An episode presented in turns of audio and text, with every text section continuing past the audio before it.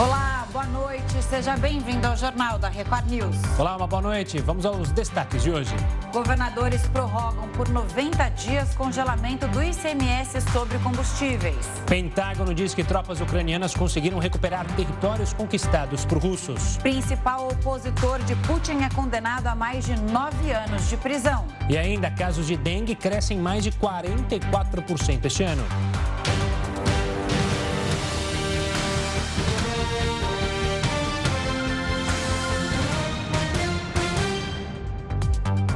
Principal opositor de Putin foi condenado a mais de nove anos de prisão. A gente te conta logo depois de um rápido intervalo. O Jornal da Record News volta já já. Estamos de volta com o Jornal da Record News. E olha, após reunião em Brasília, os governadores decidiram prorrogar por mais 90 dias o congelamento do ICMS sobre a gasolina, etanol e gás de cozinha. A medida acabaria agora no dia 31 de março. Vamos então ao vivo com o repórter Matheus Scavazini. Matheus, suas informações. Boa noite, Camila, Gustavo. O anúncio foi feito pelo governador do Piauí, Wellington Dias, que é coordenador do Fórum de Governadores. O congelamento do ICMS, que acabaria no fim desse mês, foi prorrogado por mais 90 dias. Os governadores pretendem levar ao Supremo a questão da taxa única da gasolina, já que é difícil estabelecer um consenso entre os estados. Especificamente sobre o diesel, Wellington Dias afirmou nessa quinta-feira que os secretários que nessa quinta-feira os secretários de Fazenda vão decidir sobre a taxa única, como foi aprovado pelo Congresso. O impacto estimado só no caso do diesel representa 30% das receitas dos estados e municípios, estimado no valor de 14 bilhões de reais. Eles se manifestaram também a favor de um auxílio combustível que atingiria taxistas e motoristas de aplicativo, por exemplo, e também sobre um fundo de estabilização de combustíveis. Vamos ouvir um trecho do que disse o governador Wellington Dias. Como é que a gente vai cumprir a regra da tarifa nacional, tá certo? Com base ao óleo diesel. E a prorrogação por 90 dias da regra que vem funcionando desde novembro, ou seja, manter o congelamento com base no preço médio de referência de 1 de novembro é, de 2021 é, por mais 90 dias. Para lembrar, encerra agora 31 de março. Estamos prorrogando sobre a gasolina por mais 90 dias e cumprindo a partir de agora já a regra com base no óleo diesel na fórmula que vai ser apresentada no Concefaz. É o que está previsto na lei. O aumento no preço dos combustíveis criou um alerta no Brasil. O possível desabastecimento nos postos. Vamos chamar o Heródoto Barbeiro para explicar para a gente por que isso pode acontecer, né, Heródoto? Porque o que a gente vê, pelo menos no norte do país, são alguns postos já com queda nas vendas, porque está muito caro e as pessoas estão buscando alternativas. Agora, desabastecimento, o que pode acontecer? Explica. Boa noite. Camila, Olha, para a gente entender bem, essa informação é do Sindicato dos Donos de Postos de Gasolina de Bandeira Branca. Como assim? Sindicato dos Postos de Gasolina de Bandeira Branca? Eu nunca tinha ouvido falar em bandeira branca. A única bandeira branca que eu, que eu conheço é uma música da Dalva de Oliveira, que eu não vou cantar agora aqui para não derrubar a audiência do jornal aí, senão a audiência vai para zero. Vai subir, Heródoto, a audiência. Mas assim, aí você vai dizer, mas espera um pouquinho, que história é essa? Então tem dois sindicatos? Tem. Tem o sindicato da, dos postos de gasolina das bandeiras tradicionais, a Shell, Exxon, etc, etc, etc, que diz que não tem problema nenhum, que eles estão vendendo gasolina da Petrobras. Mas os de bandeira branca são aquelas outras bandeiras, ou não tem nada no posto de gasolina, ou tem um nome qualquer. Então é esse grupo que está dizendo que vai faltar. Mas espera um pouquinho. Então como assim vai faltar? Afinal, o Brasil não é um país autossuficiente em petróleo? É. Só que ele não é autossuficiente nem em gasolina, nem em diesel. Para ter uma ideia, nós importamos mais ou menos uns 35% do que a gente consome vem de fora, tem gasolina, diesel. E se você me perguntar, mas por quê? Porque nós não construímos refinaria. As refinarias que eram para ser construídas não foram. Por esse motivo, então, aumentou o consumo e aí nós temos que importar 35% do, da gasolina e do álcool. Muito bem, quem que importa? Bom, a Petrobras importa, mas empresas particulares também importam e vendem nos postos de bandeira branca. Então, o posto de bandeira branca está ligado a um importador qualquer, o país é livre para comprar e vender, e eles pegam essa gasolina importada e vendem.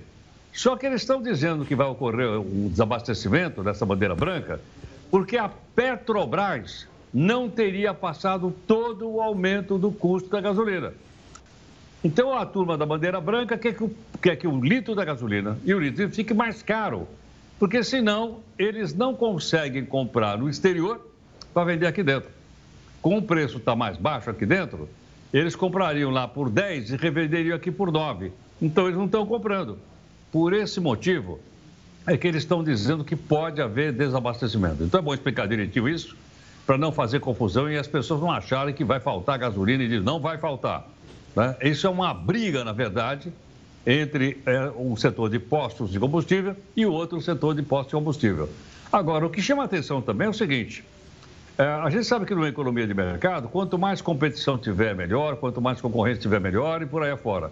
Agora, aqui está parecendo o contrário. A concorrência, que é o tal posto de bandeira branca, ao invés de arrumar um combustível mais barato, ele quer que a Petrobras aumente o preço para eles poderem ficar competitivos e não faltar gasolina nos postos uh, de bandeira branca. Então você veja aonde nós chegamos lá, com essa história de combustível mais caro, de preço da, da, do barril de petróleo mais caro e a maneira pela qual isso aqui impacta, de certa forma, o mercado nacional como um todo. Detalhe, isso vale para a gasolina e como a turma está correndo para botar etanol, porque o etanol está mais barato, como a gente explicou aqui outro dia, Aí o etanol também sobe de preço. Quer dizer, mas uma situação como essa, como é que pode reagir o governo? O governo reage de uma maneira que já, já outros governos fizeram. Ele vai zerar a taxa de importação de etanol. Mas o Brasil não produz tanto etanol? Produz. Produz bastante. Mas como o preço está muito alto, você baixa a taxa de, do imposto de importação, você importa mais barato e obriga o etanol aqui ia ficar mais barato também. É claro que uma medida dessa é uma medida temporária, uma medida até o mercado baixar de preço. Porque nós teríamos um etanol mais barato para concorrer de maneira melhor para competir com a gasolina. Então você veja que nesse embrólio todo, o consumidor fica meio perdidão, né? diante de, tanta, de, de, de, de tantas ações de um lado e do outro, e é bom colocar a barba de molho. Não vai faltar combustível, mas, mais, mais pode subir ainda o preço da gasolina e do diesel, porque a Petrobras não repassou tudo que aumentou no mercado externo. Nossa esperança, estou falando agora em nome de consumidor, é que o dólar continue caindo. Hoje caiu mais um pedacinho. Com o dólar caindo mais, logicamente os preços são menores no mercado mundial e isso poderia vir parar na bomba de gasolina. Mas como eles não aumentaram tá?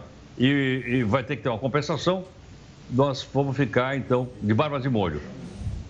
Baixar não vai, mas vamos ver se pelo menos não aumenta. E a turma da bandeira branca contrata lá, como eu falei, a Dalva de Oliveira e faz um, né, um, um desfile de carnaval dizendo que eles, e só esses, poderão ficar sem gasolina.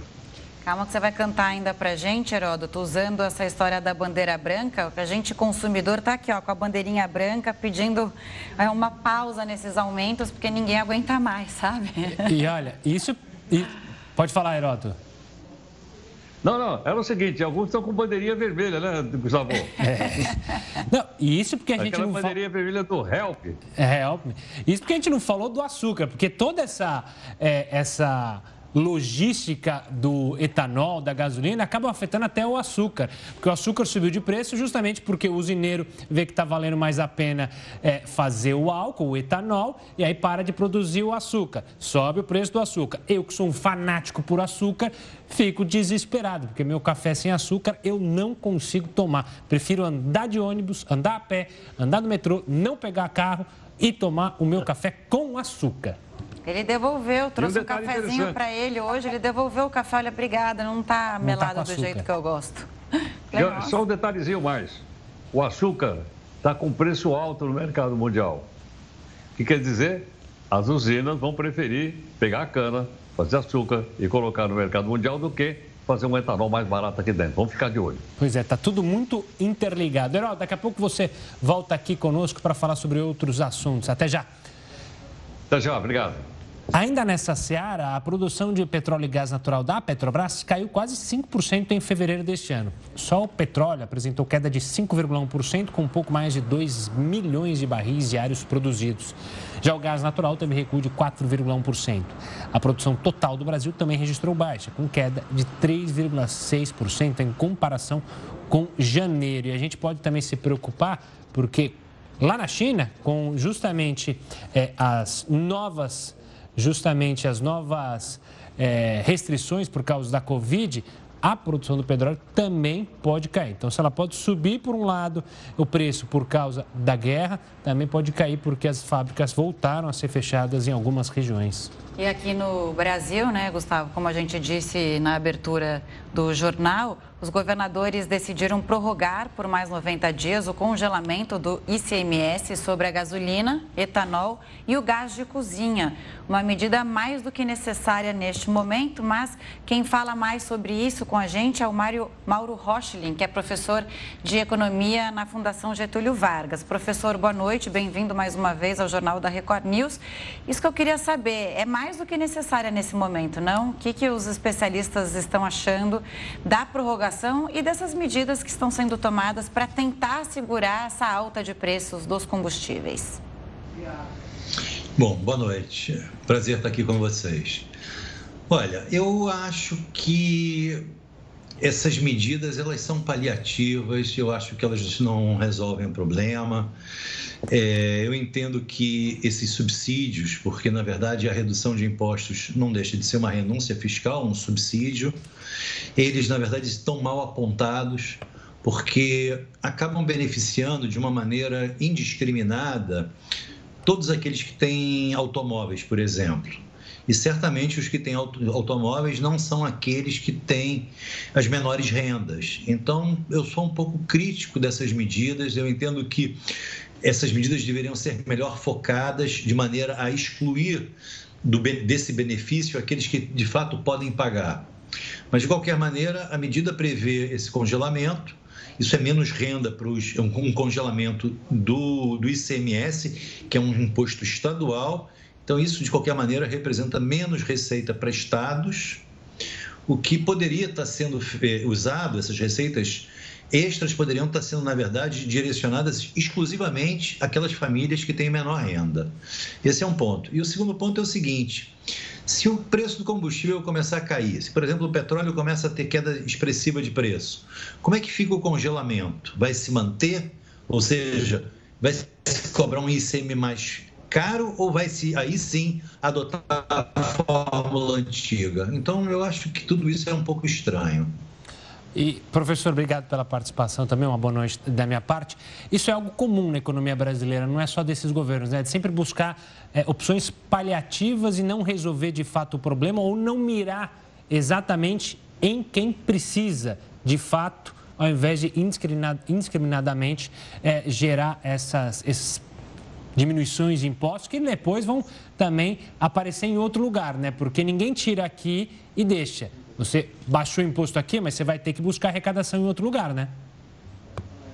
Exatamente, Gustavo. Eu acho que, em primeiro lugar, está é, tá se, tá se concedendo um benefício de maneira indiscriminada e acho que não é justo isso.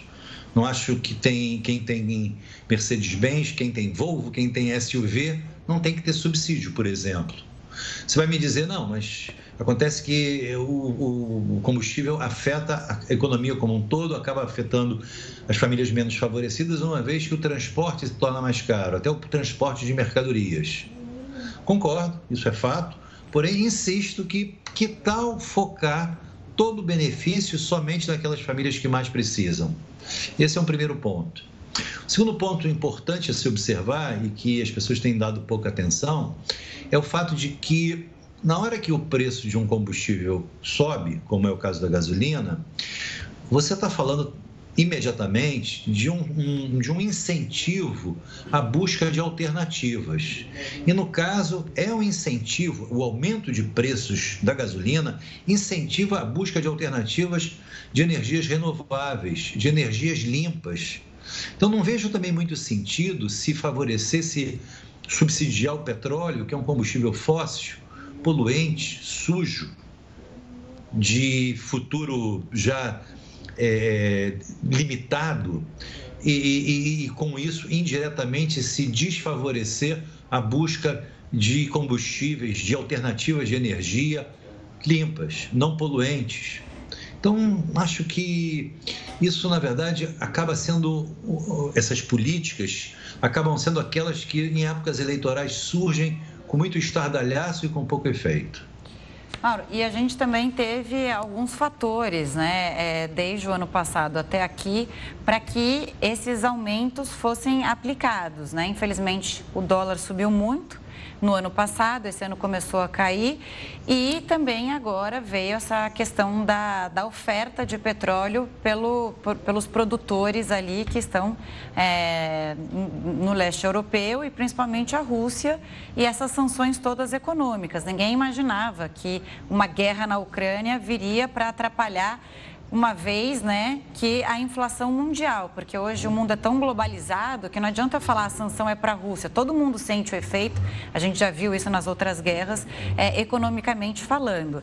Agora, qual é essa fórmula antiga que você diz que funcionava melhor e que, é, para não ficar cobrindo o buraco, né? Aumenta, vamos ver o que a gente vai fazer, porque a população sofre e entra nesse, nesse ciclo vicioso. Qual seria uma solução de longo prazo que as autoridades tinham que olhar com mais cuidado e mais carinho? Em primeiro lugar, respeitar as regras de mercado, as leis de mercado. Então, ter uma política de não interferir na formação de preços. Deixar o mercado fazer preço. E, ao mesmo tempo, focar no desenho de políticas públicas voltadas à população de menor renda. Então, eu não vejo solução do, do tipo intervenção do governo no sistema de preços. Não, eu não proponho nenhuma solução mirabolante que evite alta de preços. Até porque é fácil evitar, é fácil, entre aspas, evitar uma alta de preços.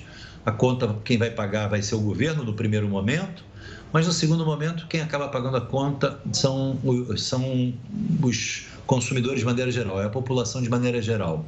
Eu lembro que há não muito tempo, mais exatamente há sete anos atrás, o governo da ocasião manteve uma política de controle de preços, de forte controle de preços, exatamente porque preço do petróleo vinha subindo fortemente e para se evitar impactos sobre a inflação, a solução adotada foi se subsidiar o preço da gasolina, ou melhor, minto.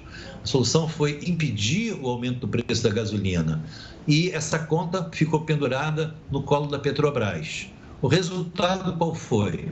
Primeiro, uma empresa super endividada. Segundo, uma empresa incapaz de investir. Terceiro, uma empresa que ajudou a derrubar o crescimento do setor de óleo e gás, que naquele momento era uma fronteira de expansão. E na sequência, o que a gente viu foi um tarifaço no setor de combustíveis. Então, a gente tem exemplos, tem lições recentes de como não dá certo essa intervenção do governo no sistema de preços. E a gente faz o quê? Insiste em repetir o mesmo erro, imaginando que o resultado vai ser diferente. Ledo engano. Mauro, e a questão desse fundo de estabilização? Alguns países até usam algo parecido. Vai de encontro a isso que você está falando ou você acredita que essa seria uma medida interessante? Não, eu também sou contra, Gustavo, porque esse fundo de estabiliza estabilização, veja você que na hora que o preço do petróleo sobe, como agora, quem é que alimentaria esse fundo? Você vai me dizer, ah, pode ser os royalties da Petrobras, pode ser impostos que a própria empresa paga para o governo. Mas eu pergunto, esses recursos já não estão comprometidos? Ou seja, na verdade, não ia se fazer, não ia se ter que tirar de algum lugar o dinheiro para pagar essa nova despesa que seria esse fundo de estabilização? Em outras palavras, não seria o governo pagando essa conta? Então seria um subsídio, na verdade, volto a dizer, e esse subsídio seria, seria dado de uma maneira indiscriminada a todos que abastecem seus veículos e, repito, dentre esses estarão os que são mais privilegiados, que não merecem de maneira alguma receber esse subsídio. Então, eu sou contra fundo de estabilização, eu sou contra qualquer tipo de intervenção. Eu entendo que se o preço subir, empresas do setor vão ter incentivos a investir, vão buscar petróleo, vão produzir mais, vão buscar ser mais eficientes e lá na frente, no médio e longo prazo, a gente vai ver uma oferta de petróleo maior, mais investimentos no setor e, consequentemente, preços mais baixos. Mauro, ontem o Gustavo fez um comentário aqui no Jornal da Record News exatamente sobre isso que você está falando, né? A gente fala que quando você fala em gasolina, 20% hoje do Brasil é, é dependente porque tem carro dado do combustível. Agora, mais de 90% dos brasileiros consomem botijão de gás né? E muitos deles não têm condição e pesa muito no orçamento quando há um aumento, como a gente viu agora também, teve corrida às distribuidoras. Só para explicar aqui o que a gente está falando de privilégio ou não.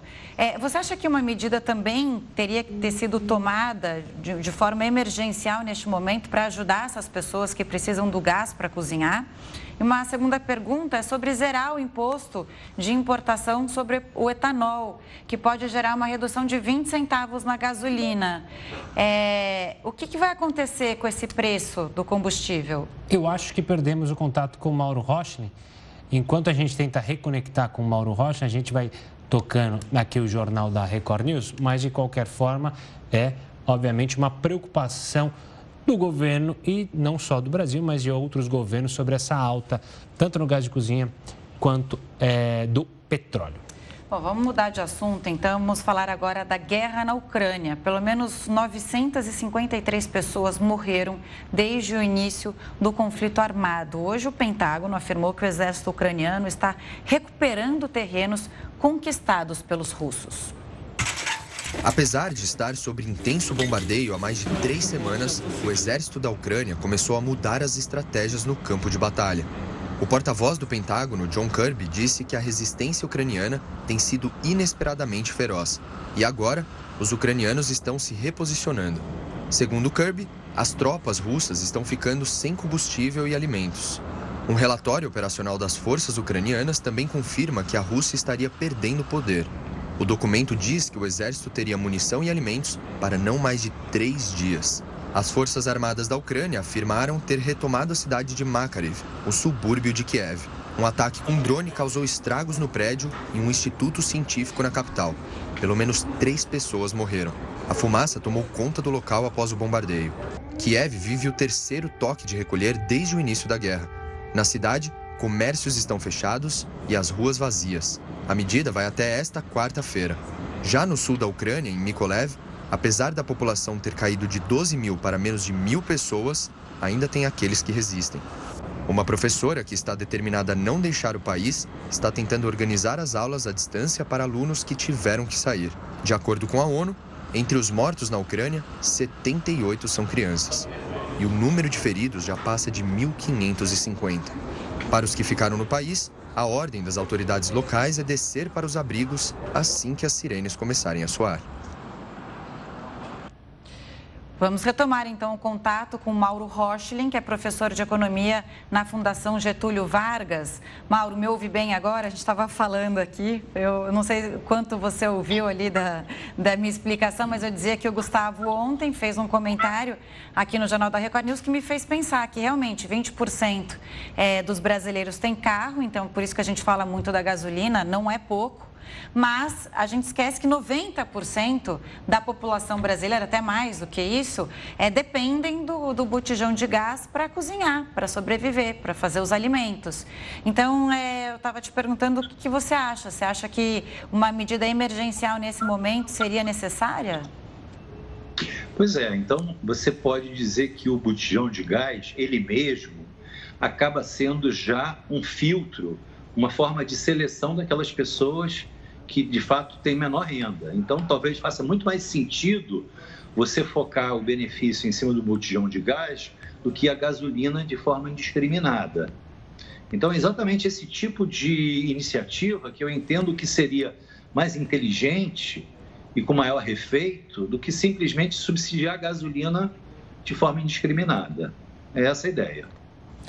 Mauro, quero agradecer demais a participação aqui sua conosco para falar sobre essas alternativas que o governo tem estudado para diminuir o imposto, diminuir o preço de alguns itens essenciais, a gasolina, o combustível, enfim. Um, um, mais uma vez, um obrigado e até uma próxima. Boa noite, muito obrigado. Tchau, tchau. Boa noite. Olha, a causa da queda do avião com 132 pessoas a bordo ainda é um mistério na China. O Jornal da Record News volta já com essa e outras informações. Já estamos de volta para falar de Petrópolis, porque só este ano as enxurradas que atingiram os deslizamentos provocaram quase 300 mortes. Vamos então ao Rio de Janeiro falar com o repórter Felipe Figueira, que tem todas as informações sobre as vítimas. Uma boa noite, Felipe. Boa noite, Gustavo e Camila. Olha, as buscas pelos desaparecidos não param em Petrópolis. Dos cinco mortos no temporal de domingo, quatro foram identificados. O corpo da quinta pessoa ainda aguarda o resultado de um exame. Há suspeita de que seja de uma das vítimas não localizadas em fevereiro. No início da noite de hoje, outros dois corpos foram encontrados.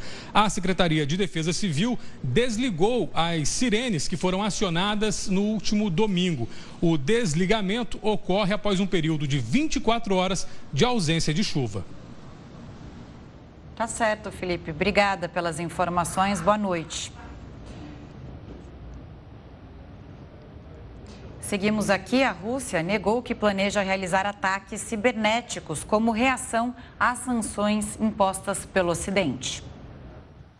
O posicionamento do Kremlin é uma resposta ao alerta emitido pela Casa Branca de que Moscou poderia ter a intenção de aplicar um cyberataque contra instituições norte-americanas.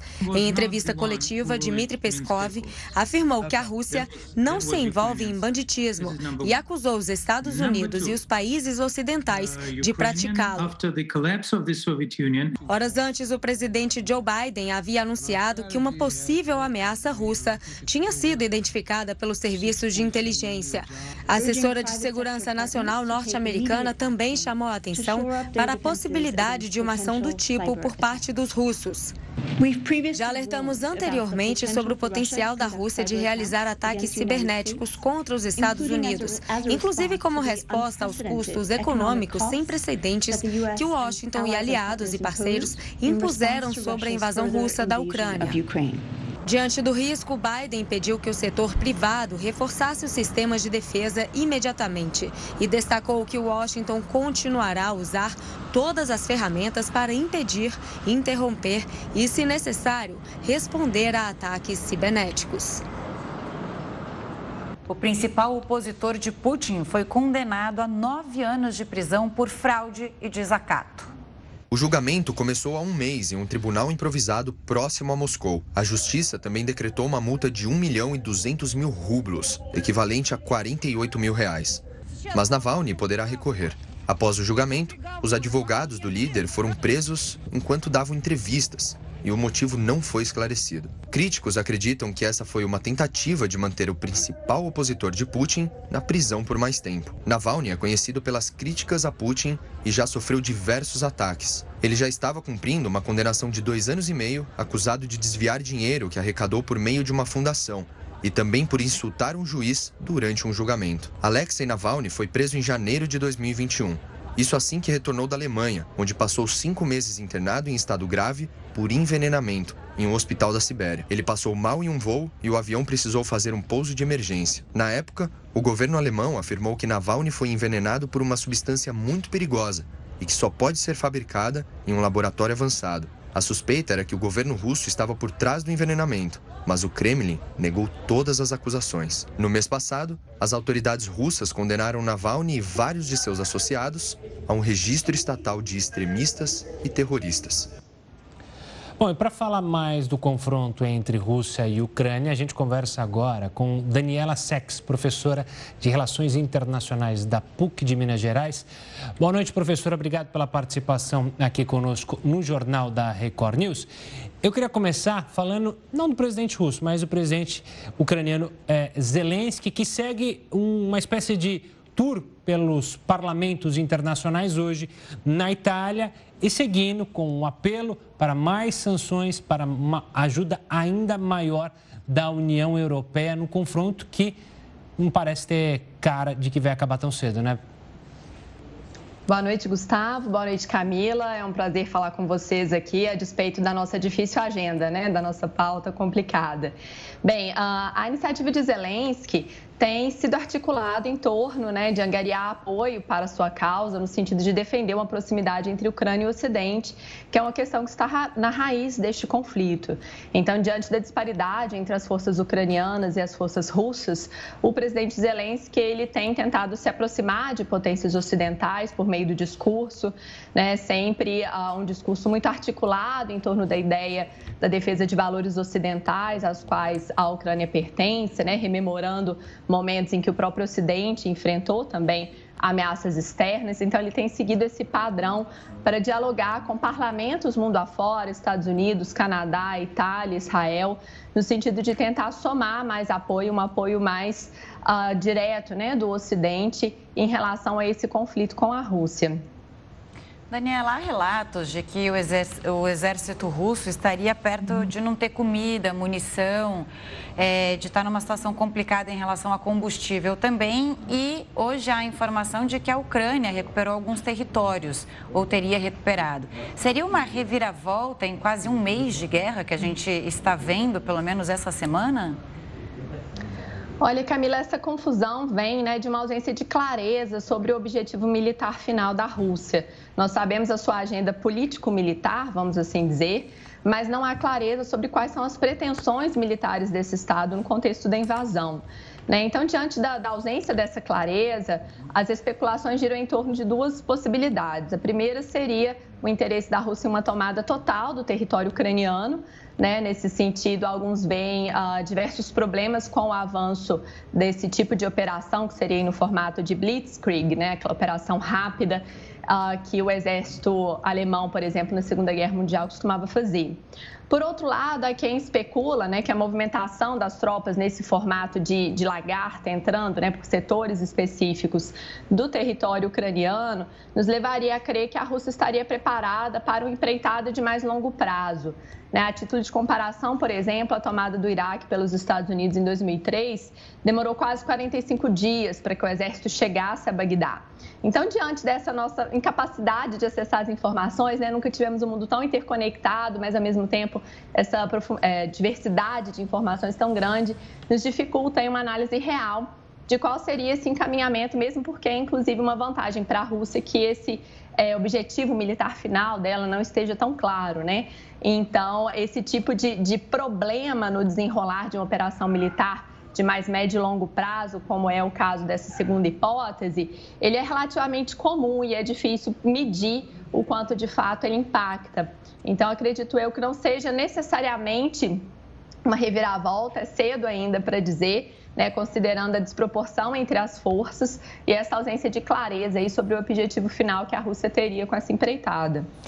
Professor, ainda pegando esse ponto, alguns analistas também é, é, já suspeitam que a, o objetivo da Rússia foi um pouco alterado devido a essas intercorrências que eles não imaginavam. E um deles, que é colocado à mesa, é que justamente com esses ataques aéreos, com é, as tropas paradas, sem avançar, o objetivo da Rússia seria causar uma crise sem precedentes na Europa, essa crise humanitária, ou seja, forçar que cada vez mais ucranianos deixem justamente a Ucrânia e os outros países ao redor não consigam administrar 5, 10 milhões de refugiados numa Europa que já sofre, que já vai mal das pernas. Faz algum sentido essa análise? É, criaria um problema enorme para a Europa lidar com um número tão grande de pessoas que deixa um país por causa de uma guerra? Sim, seguramente, Gustavo. Né? Nós já observamos na história recente a dificuldade dos países europeus em lidarem com grandes fluxos de refugiados. E esses refugiados têm chegado de forma muito rápida, né? E, e isso de fato impacta os sistemas locais. Bem, é difícil especular sobre a, a estratégia né, da Rússia, mesmo porque, inclusive, a, a falta de certeza sobre isso é uma vantagem tática. Mas o que nós temos até agora de clareza são os objetivos que são colocados na mesa né, de negociações que seria a desnazificação da Ucrânia, sua desmilitarização, sua neutralidade, a independência das repúblicas de Donbass, a aceitação da Crimeia como parte do território russo e algumas medidas protetivas em relação à população russa dentro da Ucrânia. Então, uh, tem-se certa clareza a princípio desses objetivos, mas ainda não se tem muita clareza acerca das estratégias né, que, que a Rússia tem uh, usado para chegar até eles. Me parece que se trata de fato de uma operação que eles esperam fazer em mais médio e longo prazo, né, no sentido de usar o avanço militar não necessariamente para uma conquista total da Ucrânia, mas para uma pressão em relação a essa agenda político-militar, vamos assim dizer, pois envolve né, questões não só políticas, mas também que afetam diretamente a própria Constituição do Estado ucraniano, suas forças armadas e a sua integridade territorial. Essa semana a OTAN se reúne de uma forma emergencial, né, para discutir a uhum. guerra na Ucrânia. O presidente Joe Biden disse que a OTAN segue mais unida do que nunca, até porque historicamente parece que a OTAN não tinha é, essa essa parceria tão fortalecida, né? É, eu queria que você comentasse sobre isso e também o que esperar dessa reunião essa semana. Então, Camilo, pós-Guerra Fria trouxe essa espécie de crise de identidade para a OTAN, né? uma organização criada para a promoção da segurança coletiva dos seus Estados-membros no contexto da Guerra Fria. Então, estamos diante de um momento em que talvez né, esse avanço russo, justamente para conter, de certa forma, a expansão da OTAN, termine por criar algum tipo de coordenação interna maior, né, de, de razão de ser da organização, uh, como um espaço de reação a essa que é entendida como uma ameaça né, aos Estados ocidentais, ameaça do avanço russo em direção aos Estados ocidentais. É, contudo, acho que ainda é cedo para dizer. O que nós temos de concreto, na verdade, é que de imediato as potências ocidentais elas demoraram muito para uma ação coordenada, né? Inclusive, até hoje essa ação ela tem se dado de forma é, mais pontual, permitindo algumas exceções aos processos de sanção diante de demandas específicas dos estados. E, inclusive, especula-se que esse momento de descoordenação tenha sido uma das motivações russas para ousar essa empreitada né, contra a soberania ucraniana nesse momento. Então, talvez seja ainda cedo para especular sobre o futuro da OTAN.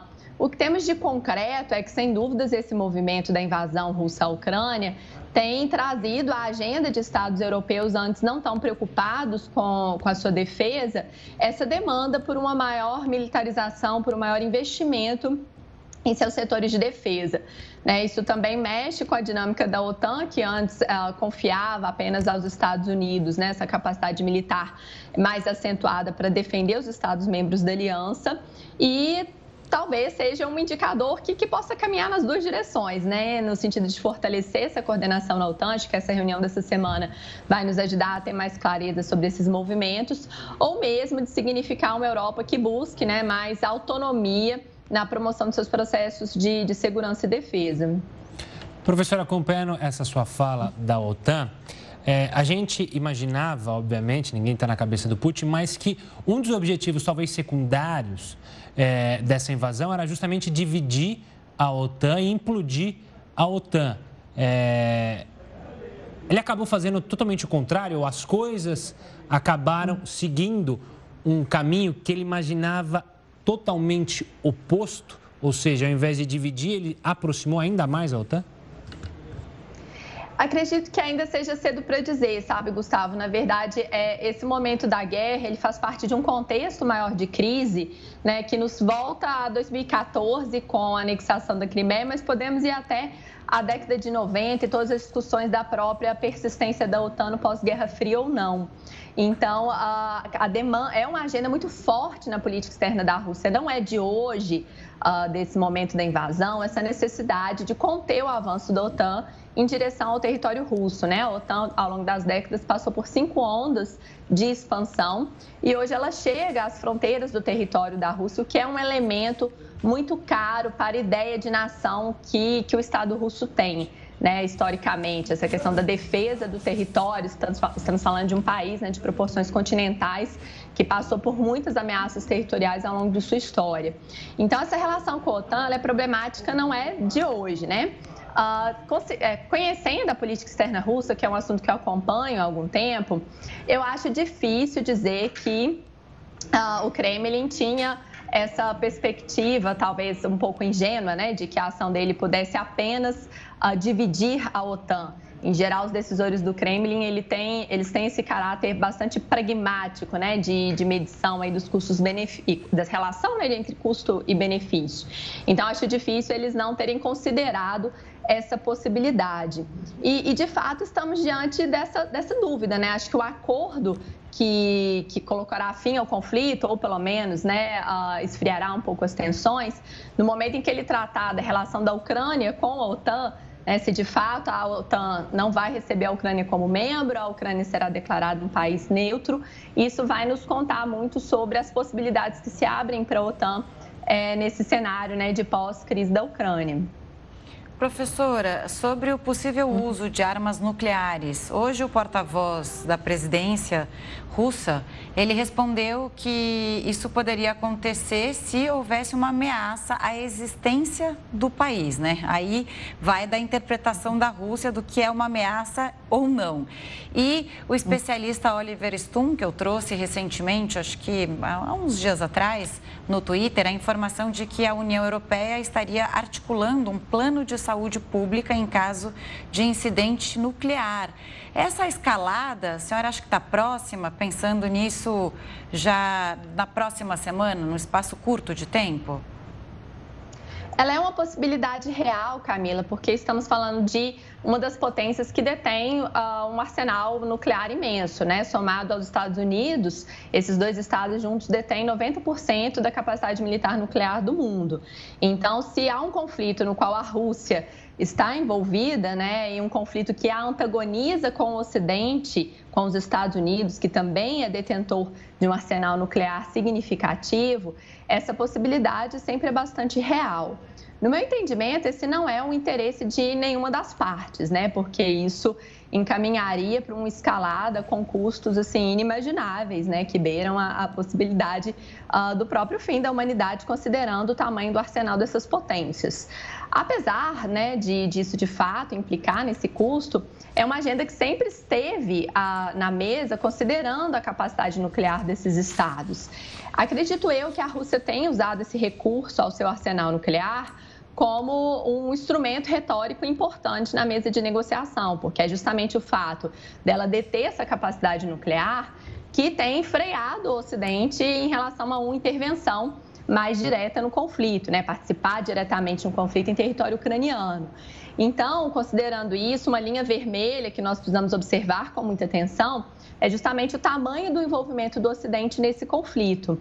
Né? Acredito eu que essa ideia de ameaça existencial inclusive né, acompanhando toda essa crítica da Rússia ao avanço da OTAN, tem muita relação com o envolvimento do Ocidente nesse conflito. E, claro, numa situação de tanta tensão, qualquer fagulha né, pode ser suficiente para uma escalada. São fagulhas que nós não temos como prever. Com tensões tão acirradas, né, discursos escalando para a troca de ofensas entre os presidentes, por exemplo, dos Estados Unidos e da Rússia, nós estamos em um cenário em que talvez né, um movimento não tão planejado, pelo menos a nível né, da, das grandes potências, possa significar uma escalada nuclear, mas é difícil prever o quão próximos estamos disso, mas de fato é uma ameaça bastante significativa. Professora, você citou as lideranças dos Estados Unidos. Eu queria falar justamente sobre isso, né? Você mencionou essa troca é, de palavras nada agradáveis entre, é, uhum. principalmente o presidente americano para com o presidente russo Vladimir Putin. Eu queria que a senhora analisasse justamente essa postura muito mais ofensiva de Joe Biden e até usando, bebendo de uma das táticas da Rússia de citar coisas sem provar, que é o fato do presidente uhum. Joe Biden citar ataques químicos e biológicos, mas não mostrou nenhum tipo de prova de que isso de fato pode acontecer por parte russa. Acho que tem dois elementos importantes aí, Gustavo. O primeiro, né, é justamente esse cenário de envolvimento de potências que são nuclearizadas. Isso limita muito o tipo de instrumento que uma potência pode usar contra outra. Então, esse recurso a uma retórica mais agressiva acaba se transformando em uma das poucas possibilidades ao lado das sanções econômicas, né, para desqualificar uh, o seu opositor e tentar criar um ambiente, né, de, de apoio ali à posição desse interlocutor, que me leva a um segundo elemento importante, né, esse, esse acirramento da, da fala do Biden, acompanhado também de, de, alguns posicionamentos controversos de Vladimir Putin, são discursos que falam muito para uma audiência doméstica, né? Do lado do Biden, estamos falando de um presidente que enfrentava sérias questões de popularidade, que vai passar por eleições de meio termo que não indicam um cenário muito favorável para o Partido Democrata. Então, esse tipo de escalada em relação ao inimigo externo é uma manobra bem uh, interessante né, nesse cenário de necessidade de angariar apoio doméstico. E a mesma coisa do lado russo. Estamos falando de um presidente que está há 23 anos no poder né? E talvez fique por mais até 2036 com as reformas constitucionais recentes. Então, a popularidade de Vladimir Putin, ela passava por certo abalo em, em meses recentes, né? E, e tem-se nesse acirramento do discurso também uma estratégia de falar com o público doméstico, né? De angariar apoio doméstico dentro dessa perspectiva de um inimigo externo uh, para o qual o presidente estaria aí reunindo forças, né? Para defender a sua nação. Então, acho que esses dois elementos são importantes para a gente entender a escalada desses instrumentos retóricos. Professora, tentando entender a possibilidade de um acordo que possa colocar fim a essa guerra, é, conhecendo o que a senhora conhece justamente de Rússia, de Vladimir Putin, é, da posição diplomática dos russos, é possível acreditar que eles vão aceitar um acordo, é, falando popular, de empate? Ou só a vitória interessa a Vladimir Putin? Acho que os dois pontos centrais desse acordo, né, que são uh, objeto de mais controvérsia, é, são as questões referentes à Crimeia, né, o reconhecimento da anexação da Crimeia e o reconhecimento da independência das repúblicas do Donbass. Esses dois pontos, eles implicam uh, em perdas muito significativas para ambos os lados. Né? Se Zelensky os aceita, isso impacta muito fortemente, porque ele está aceitando, então, uma perda do território ucraniano. A mesma coisa lá do russo, porque a, a, a invasão é articulada como uma operação militar especial, né, que vem a defender a região do Donbass e, mais especialmente ainda, a definir né, a anexação da Crimeia, que, que é um, uma questão de fato, mas ainda não de direito, por assim dizer, não plenamente reconhecida ali como parte do território russo. Então, esses dois pontos são, a meu ver, os pontos de mais difícil resolução. Né? As discussões têm avançado em direção à neutralidade da Ucrânia e à não participação dela na OTAN. E Zelensky tem dado sinais né, de, de movimentar-se é, em relação a, a, mostrar para sua, sua audiência que isso seria algo aceitável, já que a OTAN não veio né, de forma tão direta em socorro do povo ucraniano.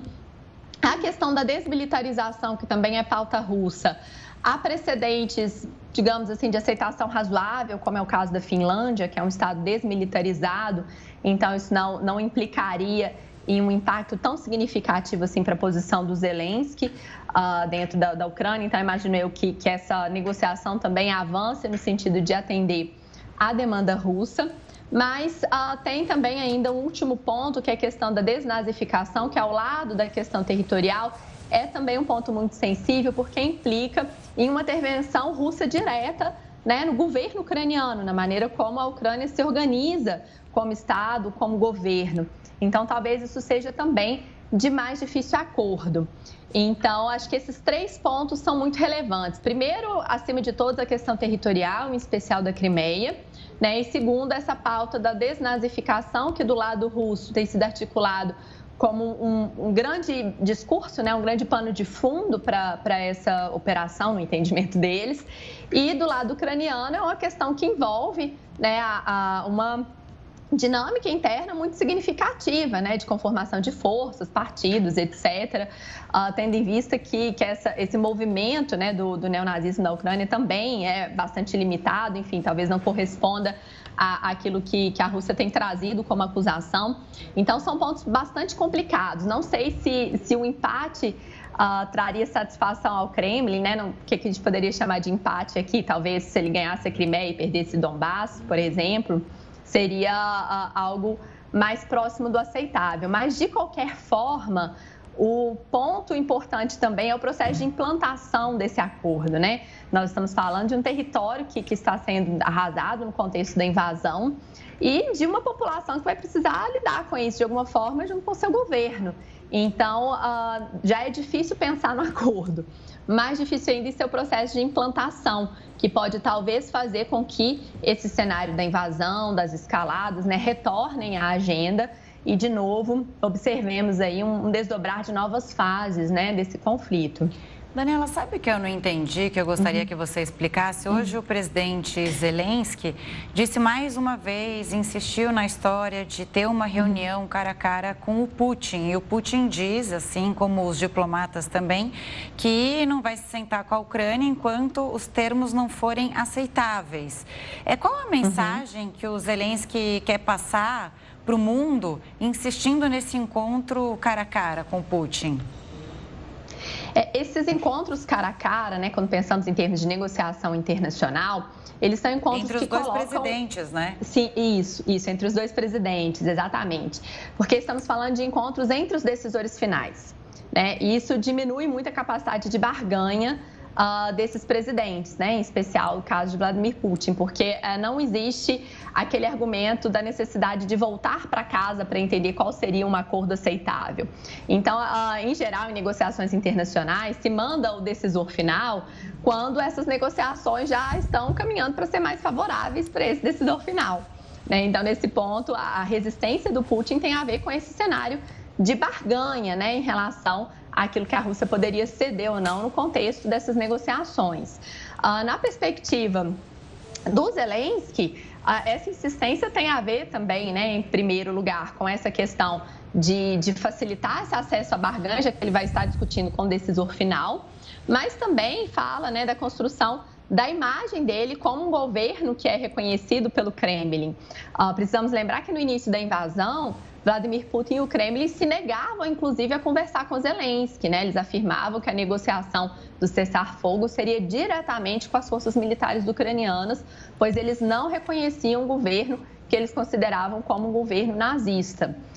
Ah, com o passar do tempo, né, esse discurso se abrandou, de sorte que foram enviados representantes da Rússia para a negociação direta com Zelensky, mas de início os representantes da Rússia que participavam desses encontros eram representantes de mais baixo escalão, né, dentro dessa estratégia de assentar primeiro uma agenda para que depois os decisores chegassem à mesa.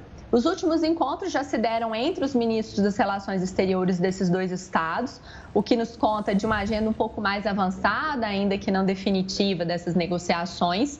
E esse movimento final, né, a meu ver, faria sentido estrategicamente para a Rússia na medida em que ela tivesse um pouco mais de domínio sobre as pautas a serem negociadas.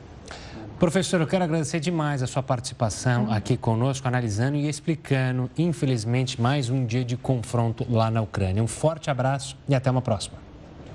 Outro, Gustavo. Camila, muito obrigada pelo convite. Volte Boa sempre, noite. professora. Boa noite. O dólar voltou a cair e chegou ao menor patamar desde junho de 2021. O Jornal da Record News volta já já. O Ministério da Economia anunciou hoje que vai bloquear 1 bilhão e 700 milhões de reais em gastos públicos previstos para este ano. O órgão diz que o bloqueio tem o objetivo de recompor os gastos obrigatórios, como despesas com pessoal. O valor também será usado para aumentar subsídios, como o Plano Safra. As áreas onde as restrições serão implementadas ainda não foram detalhadas, mas vão constar num decreto presidencial que será editado até o fim do mês. Olha só, a dengue volta a preocupar. O número de notificações cresceu quase 44% este ano, de acordo com o Ministério da Saúde. Foram mais de 160 mil casos de janeiro até 12 de março. A região centro-oeste é que apresenta o maior índice, 204 casos para cada 100 mil habitantes. As cidades de Goiânia e Brasília tiveram os maiores aumentos. Ontem nós mostramos ao vivo aqui no Jornal da Record News a região da Cracolândia completamente vazia. Ficou um mistério, né? O que teria acontecido? Bom, hoje a gente vai te explicar, porque já há respostas sobre isso. Quem circulou é, nesta terça-feira perto das estações da Luz e Júlio Prestes percebeu a mudança. A aglomeração de usuários de drogas, traficantes e pessoas em situação de rua não faz mais parte do local. Essa desocupação da área é resultado de uma parceria entre a Prefeitura e o governo do estado. A atenção agora se volta para outra área, que é o que a gente falava aqui. Né? Muitas vezes os usuários migram para outras áreas. É, é uma dificuldade, é um desafio das autoridades. Pelo menos parte da Cracolândia se mudou para a Praça Princesa Isabel, também no centro da capital paulista. A região é um problema para a segurança pública e de saúde também desde os anos 90. Cerca de 4 mil pessoas chegaram a ficar por lá. Então, hoje a gente vê uma área vazia, né, Gustavo, como a gente estava dizendo, e essa, esse pessoal migrou para um outro lugar. É um desafio realmente de saúde e assistência social. E hoje é o Dia Mundial da Água, mas várias famílias brasileiras não têm muito o que comemorar. Isso porque mais de 35 milhões de pessoas não têm acesso à água tratada em todo o país. O levantamento faz parte de um estudo divulgado nesta terça-feira pelo Instituto Trata Brasil, com base nos dados do Sistema Nacional de Informações sobre Saneamento referentes a 2020. A pesquisa também alerta que 100 milhões de brasileiros não têm coleta de esgoto. O ranking do saneamento apontou melhoras pouco significativas em relação a, a, ao percentual da população com acesso à água e ao percentual da população com acesso à coleta e tratamento de esgoto e apontou também uma piora no percentual de perdas de água.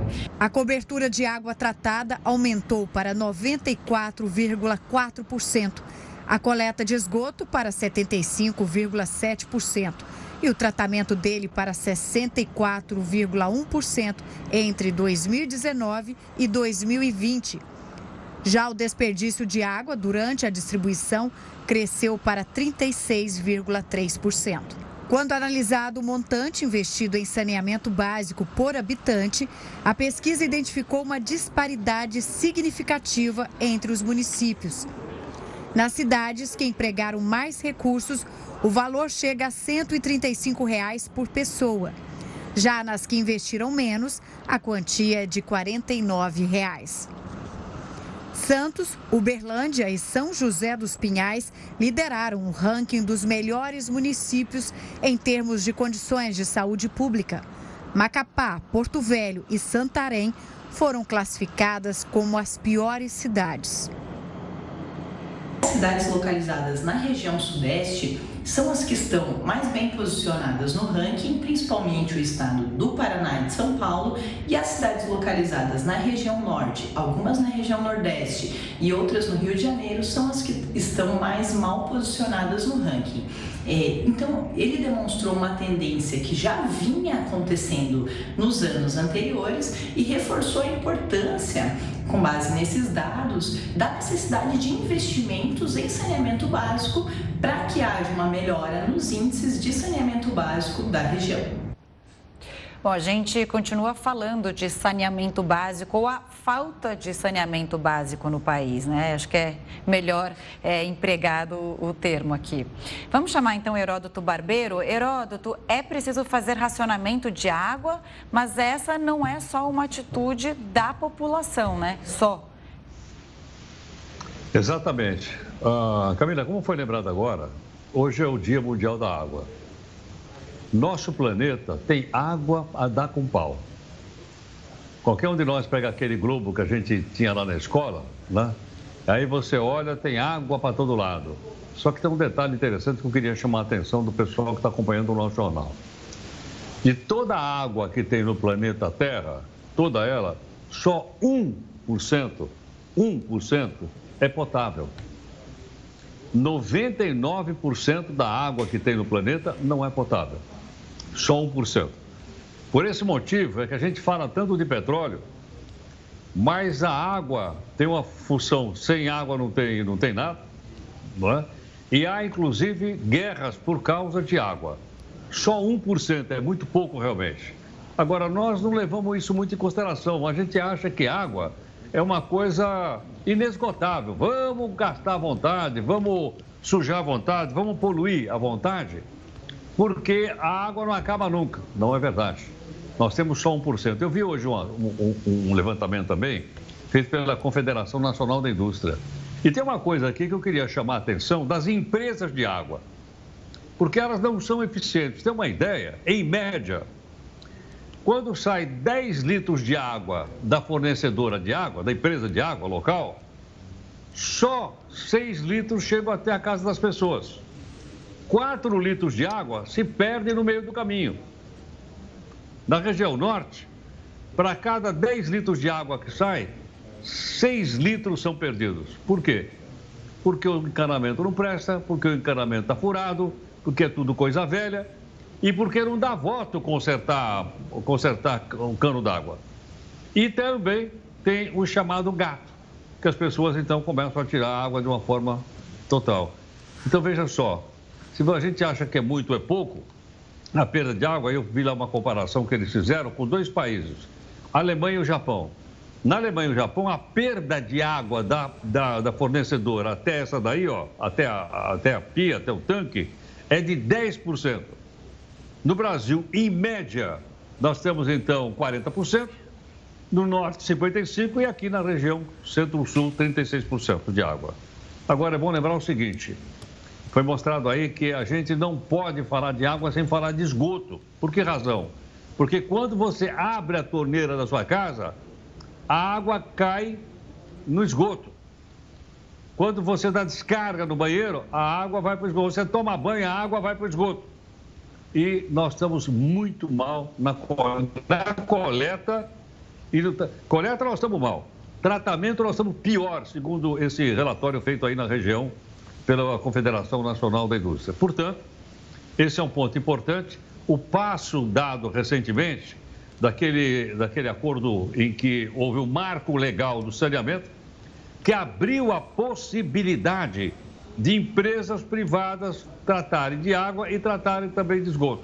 Com isso, é provável até que a gente tenha uma melhoria da mudança no Brasil. Mas só para a gente ter uma ideia de quanta grana a gente precisaria para ter água para todo mundo esgoto para todo mundo, nós só conseguiríamos isso se a gente, se a gente gastasse um bilhão de reais por ano para isso.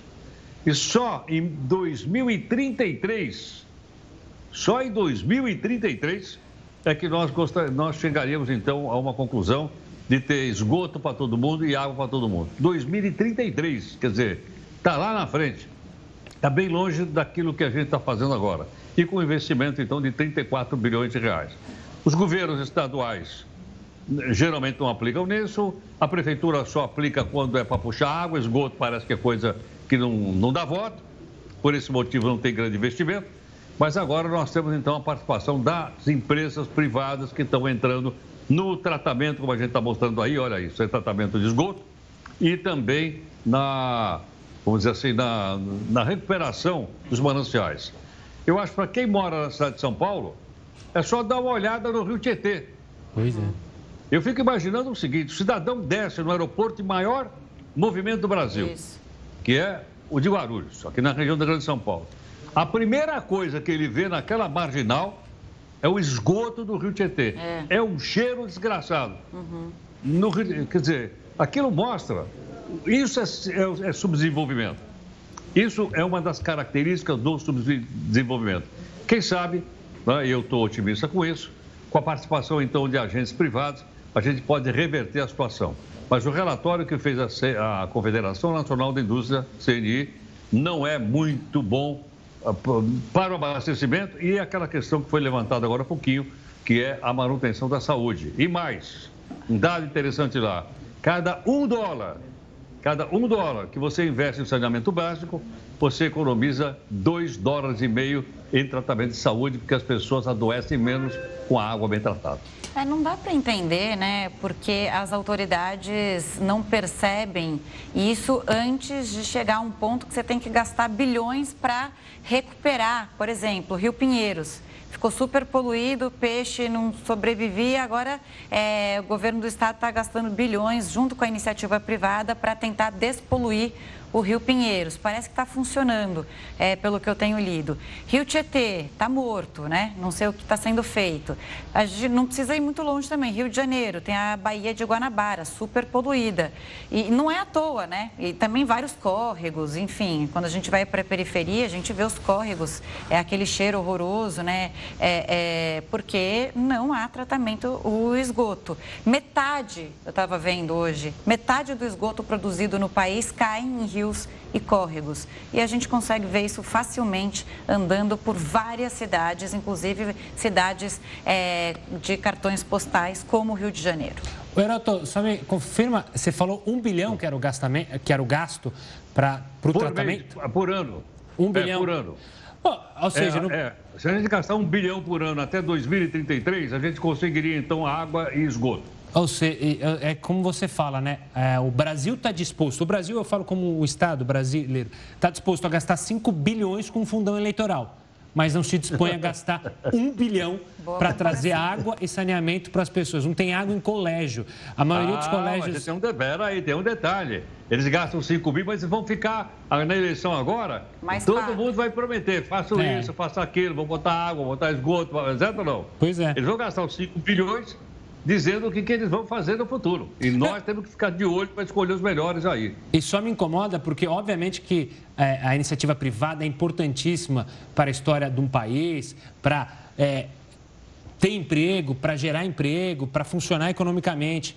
Mas é que vem sempre essa coisa de, ah, o privado que tem que fazer, o privado. Por quê? Porque o público, eles querem para eles. Eles querem só gastar com eles. Então, obviamente que tem que ter o privado, mas falar, é, é, falácia de ah, não dá, o governo não consegue, mas o governo consegue manter justamente esses parasitas no governo, né? Agora, tem um detalhezinho só rapidinho, uh, Gustavo, que é o seguinte: claro. aqueles que são contrários à, à, à iniciativa privada diz que a água não pode ser vendida. A água é um bem que não pode ser vendido. E aí as empresas dizem, bom, a gente não vende a água, a gente vende o trabalho de pegar a água no manancial, tratar a água e levar até a sua casa. Essa é uma discussão, aí entra no caráter ideológico, né? De Sim. se pode ou não uma empresa privada, por exemplo, trabalhar no fornecimento de água. Boa, Gabi. E deixa eu só comentar um negócio com vocês dois. Na verdade, é o seguinte: se você pega ali o investimento dos últimos 8, 10 anos, isso não é do governo A, do governo B. Falta, eu não sei porquê, mas falta vontade política para se investir em saneamento básico. Né? E é tão importante porque se você fizesse é, é bom para o meio ambiente e para as pessoas. Para a saúde. Para a saúde, Você deixa de gastar com saúde pública, porque é, você não vai ter cólera, por exemplo, que, que até hoje a gente tem. É essa conta que o Heródoto trouxe aqui para gente. Não dá para entender por que não prevenir e aí é, investir pouco nisso e gastar bilhões para depois correr atrás do prejuízo. Enfim. Agora, só uma coisinha, eu vou falar do micro agora, estou falando do macro, do uhum. governo, empresa. Ah, o cidadão que tem uma casa de campo, uma fazenda, etc., etc., ele poderia fazer o tratamento da, do esgoto da casa dele. Tem um projetinho da Embrapa, é só entrar aí na, na internet, que é coisa baratíssima. E você consegue tratar o esgoto da sua casa de campo ou da sua fazenda. Mas o que acontece? Por uma questão até cultural, é mais fácil botar o cano e jogar o esgoto no primeiro córrego que estiver do lado. Pois é. Mas você lembrou bem, Embrapa é algo que também a gente pode se orgulhar, tem, tem funcionários, o pessoal da Embrapa é muito bacana. Mas, Heroto, o papo se alongou, a gente volta a se falar amanhã aqui no Jornal da Record. Beijo grande, Forte abraço. HB. Tchau, tchau. Tchau, queridos. Obrigado. Até amanhã. Olha, mudando de governo, vamos falar da China. O governo chinês acredita que ninguém sobreviveu à queda do avião que levava 132 pessoas. Equipes de resgate chinesas começaram a busca pela caixa preta do Boeing 737, que caiu em uma região montanhosa com 132 passageiros a bordo. Cerca de 500 bombeiros, policiais e militares trabalham no local à procura de sobreviventes.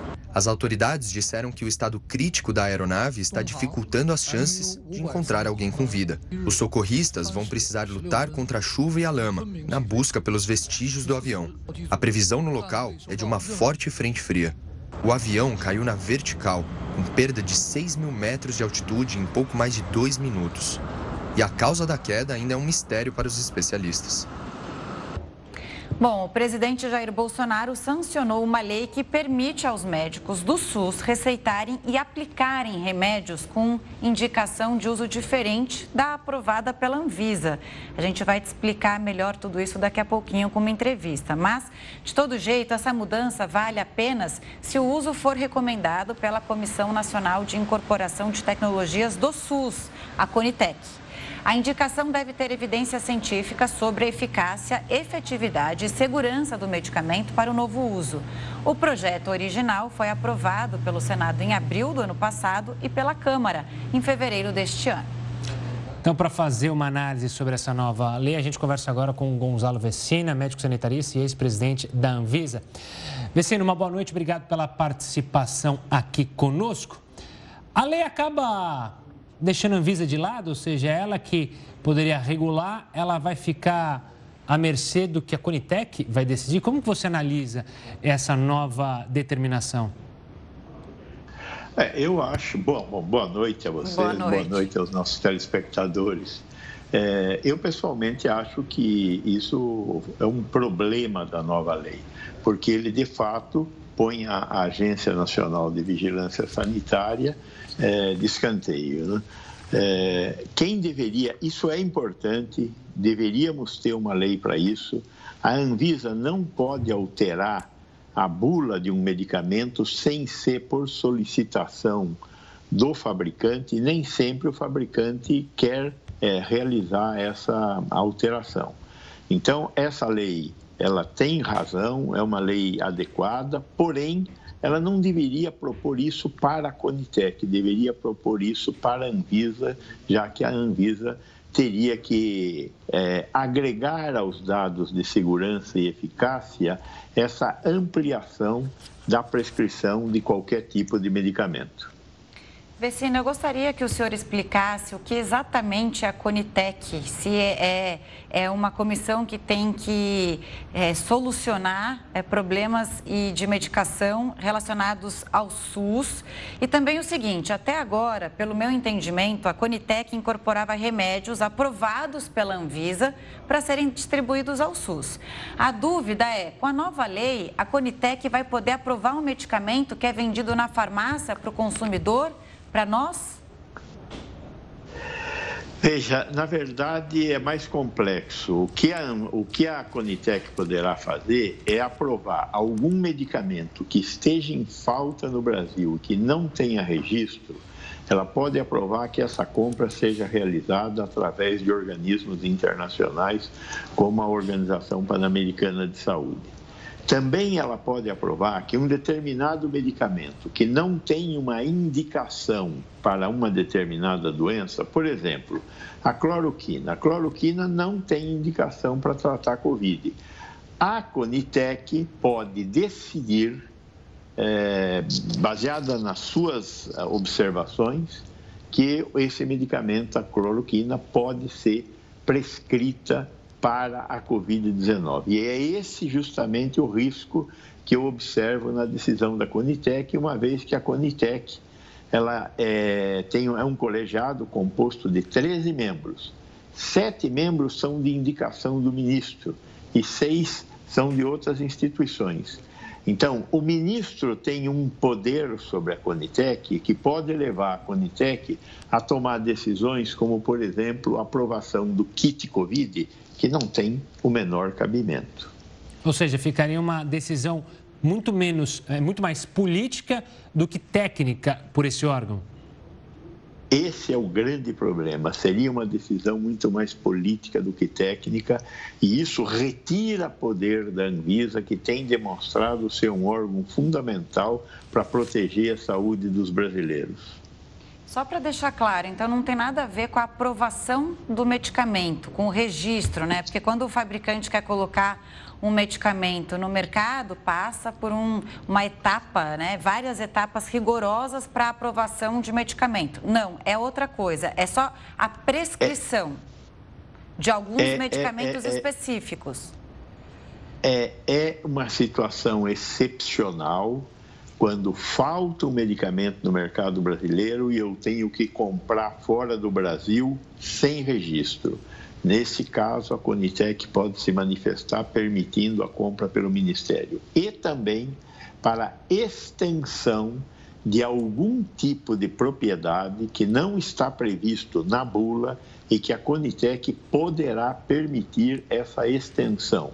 Às vezes acontece essas extensões e o fabricante não tem interesse em propor essa extensão, por várias razões, geralmente razões econômicas. O, fabricante não quer eh, aumentar a, a, possibilidade da utilização, porque ele deverá perder dinheiro. Existem exemplos, eu não vou tentar falar agora, porque seria muito longo. Mas o, essa é uma outra situação. Então, a extensão de propriedades de um medicamento que deve estar na bula. Aí a Conitec se manifestará. São situações excepcionais. Tá certo. Vecina, muito obrigado por participar aqui conosco, para dar seu tempo e essa explicação sobre essa nova decisão aqui que vai valer para o país. Um forte abraço e até uma próxima. Muito obrigado, muito boa noite, parabéns a vocês. Boa noite. E o dólar manteve a queda e fechou o dia cotado a R$ 4,91. A moeda norte-americana recuou 0,60% e chegou ao menor patamar desde 24 de junho do ano passado. Com o resultado de hoje, o dólar passou a acumular uma queda de 4,69% no mês. E frente ao real, a baixa é de 11,85%. E a Organização Mundial da Saúde emitiu um alerta após o número de casos de Covid-19 voltarem a subir na Europa. O número de casos aumentou em 18 dos 53 países da comunidade europeia. A OMS lamentou que vários países do continente tenham flexibilizado as medidas restritivas de maneira rápida. O alerta foi feito depois dos casos voltarem a subir após o mês de fevereiro registrar baixa de novas contaminações. Um grupo de epidemiologistas da OMS explicou que a curva de contágio voltou a subir devido à predominância da subvariante BA1, que é 30% mais contagiosa. Entre os países com maior aumento de casos estão Alemanha, França, Itália e Reino Unido. A China vive uma onda de Ômicron por lá, então o governo chinês decretou o confinamento de uma cidade de 9 milhões de habitantes. 9 milhões. Foram 47 novas infecções na cidade de Shenyang. Os moradores só podem sair de casa se apresentarem um teste negativo. O comércio vai ficar fechado por tempo indeterminado. A medida faz parte da política de Covid-0 do governo. Mais de 50 milhões de pessoas em todo o país tiveram que retomar as restrições por causa desse novo surto de Covid-19. A China registrou quase 5 mil casos da doença em 24 horas. Voltando ao Brasil, o estado de São Paulo registrou a menor média móvel de internações causadas pela Covid-19 em sete dias. Foram 233 internações contra quase 3.400 do pico da pandemia no ano passado. O avanço da vacinação contribuiu para a queda. Cerca de 90% da população elegível aqui do estado foi imunizada. São Paulo registra a média inferior a 300 internações por dia desde 11 de março. Bom, várias pessoas ficaram feridas após tornados atingirem partes do Texas e Oklahoma, nos Estados Unidos. Vários tornados foram identificados nesta segunda-feira no Texas. Mais de uma dúzia de feridos foram relatados, incluindo 10 no condado de Grayson, ao norte de Dallas. Uma mulher de 73 anos morreu durante a tempestade. Na cidade de Jacksboro, o chefe da polícia disse que cerca de 500 alunos, funcionários e pais estavam dentro de uma escola primária quando a tempestade aconteceu e que era um milagre que ninguém estivesse ferido. As tempestades estão se movendo em direção aos estados da Louisiana e Mississippi nesta terça-feira. Uma dúzia? Uma forte rajada de vento quase provocou um acidente numa festa infantil, também nos Estados Unidos, lá na Carolina do Norte. A imagem de uma câmera de segurança registrou o momento em que um castelo inflável é levado pelo vento. Você está vendo aí? A criança que estava no local quase foi atingida. Por sorte, nenhuma outra pessoa estava no brinquedo. Eu tenho pavor quando eu vejo isso, porque eu fico imaginando você lá dentro, uma criança lá dentro e simplesmente voar esse inflável aí. Que perigo. Um perigo.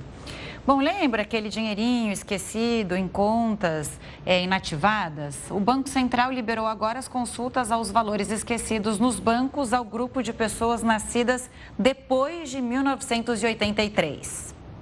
Quem ainda não foi atrás desse dinheiro tem até a próxima sexta-feira para fazer o agendamento no sistema chamado Valores a Receber. Para os nascidos antes de 1983, a liberação já foi feita nas semanas anteriores. Os valores não poderão ser sacados nos caixas dos bancos e a previsão é que sejam recebidos por meio de transferências. Para todos os casos, é necessário que o cidadão tenha uma conta de nível prata ou ouro no portal do governo. Se você ainda não tem essa conta, basta criá-la pelo aplicativo gov.br. Depois de fazer o cadastro, acesse o site valoresareceber.bcb.gov.br e faça o login com a senha da conta criada no aplicativo. O site pode oferecer duas opções. Clique na que aparece, solicitar por aqui a devolução será feita por Pix em até 12 dias. Caso o banco não faça a transferência por Pix, é só clicar em solicitar via instituição. Nessa opção, será preciso entrar em contato com o banco por telefone ou e-mail para agendar a devolução. Ao todo, são 8 bilhões de reais a serem devolvidos. No primeiro momento, 3 bilhões e 900 milhões de reais vão estar disponíveis para 28 milhões de pessoas e empresas com saldos residuais. As próximas fases vão pagar os 4 bilhões de reais restantes. Os nascidos antes de 1983 que esquecerem de pedir o resgate até sexta-feira podem entrar no sistema no sábado para uma repescagem. E quem acabou perdendo as datas anteriores vai poder consultar ou solicitar o resgate do saldo a partir do dia 28 de março. Olha, a cidade de Nova Delhi, na Índia, foi considerada a capital mais poluída do mundo pelo quarto ano consecutivo. O dado é de uma empresa suíça que estuda a qualidade do ar. Segundo o relatório, os níveis gerais de poluição na Índia pioraram no ano passado. O documento ainda ressalta a necessidade de medidas mais duras para conter doenças causadas por esses gases tóxicos que matam milhões de indianos anualmente.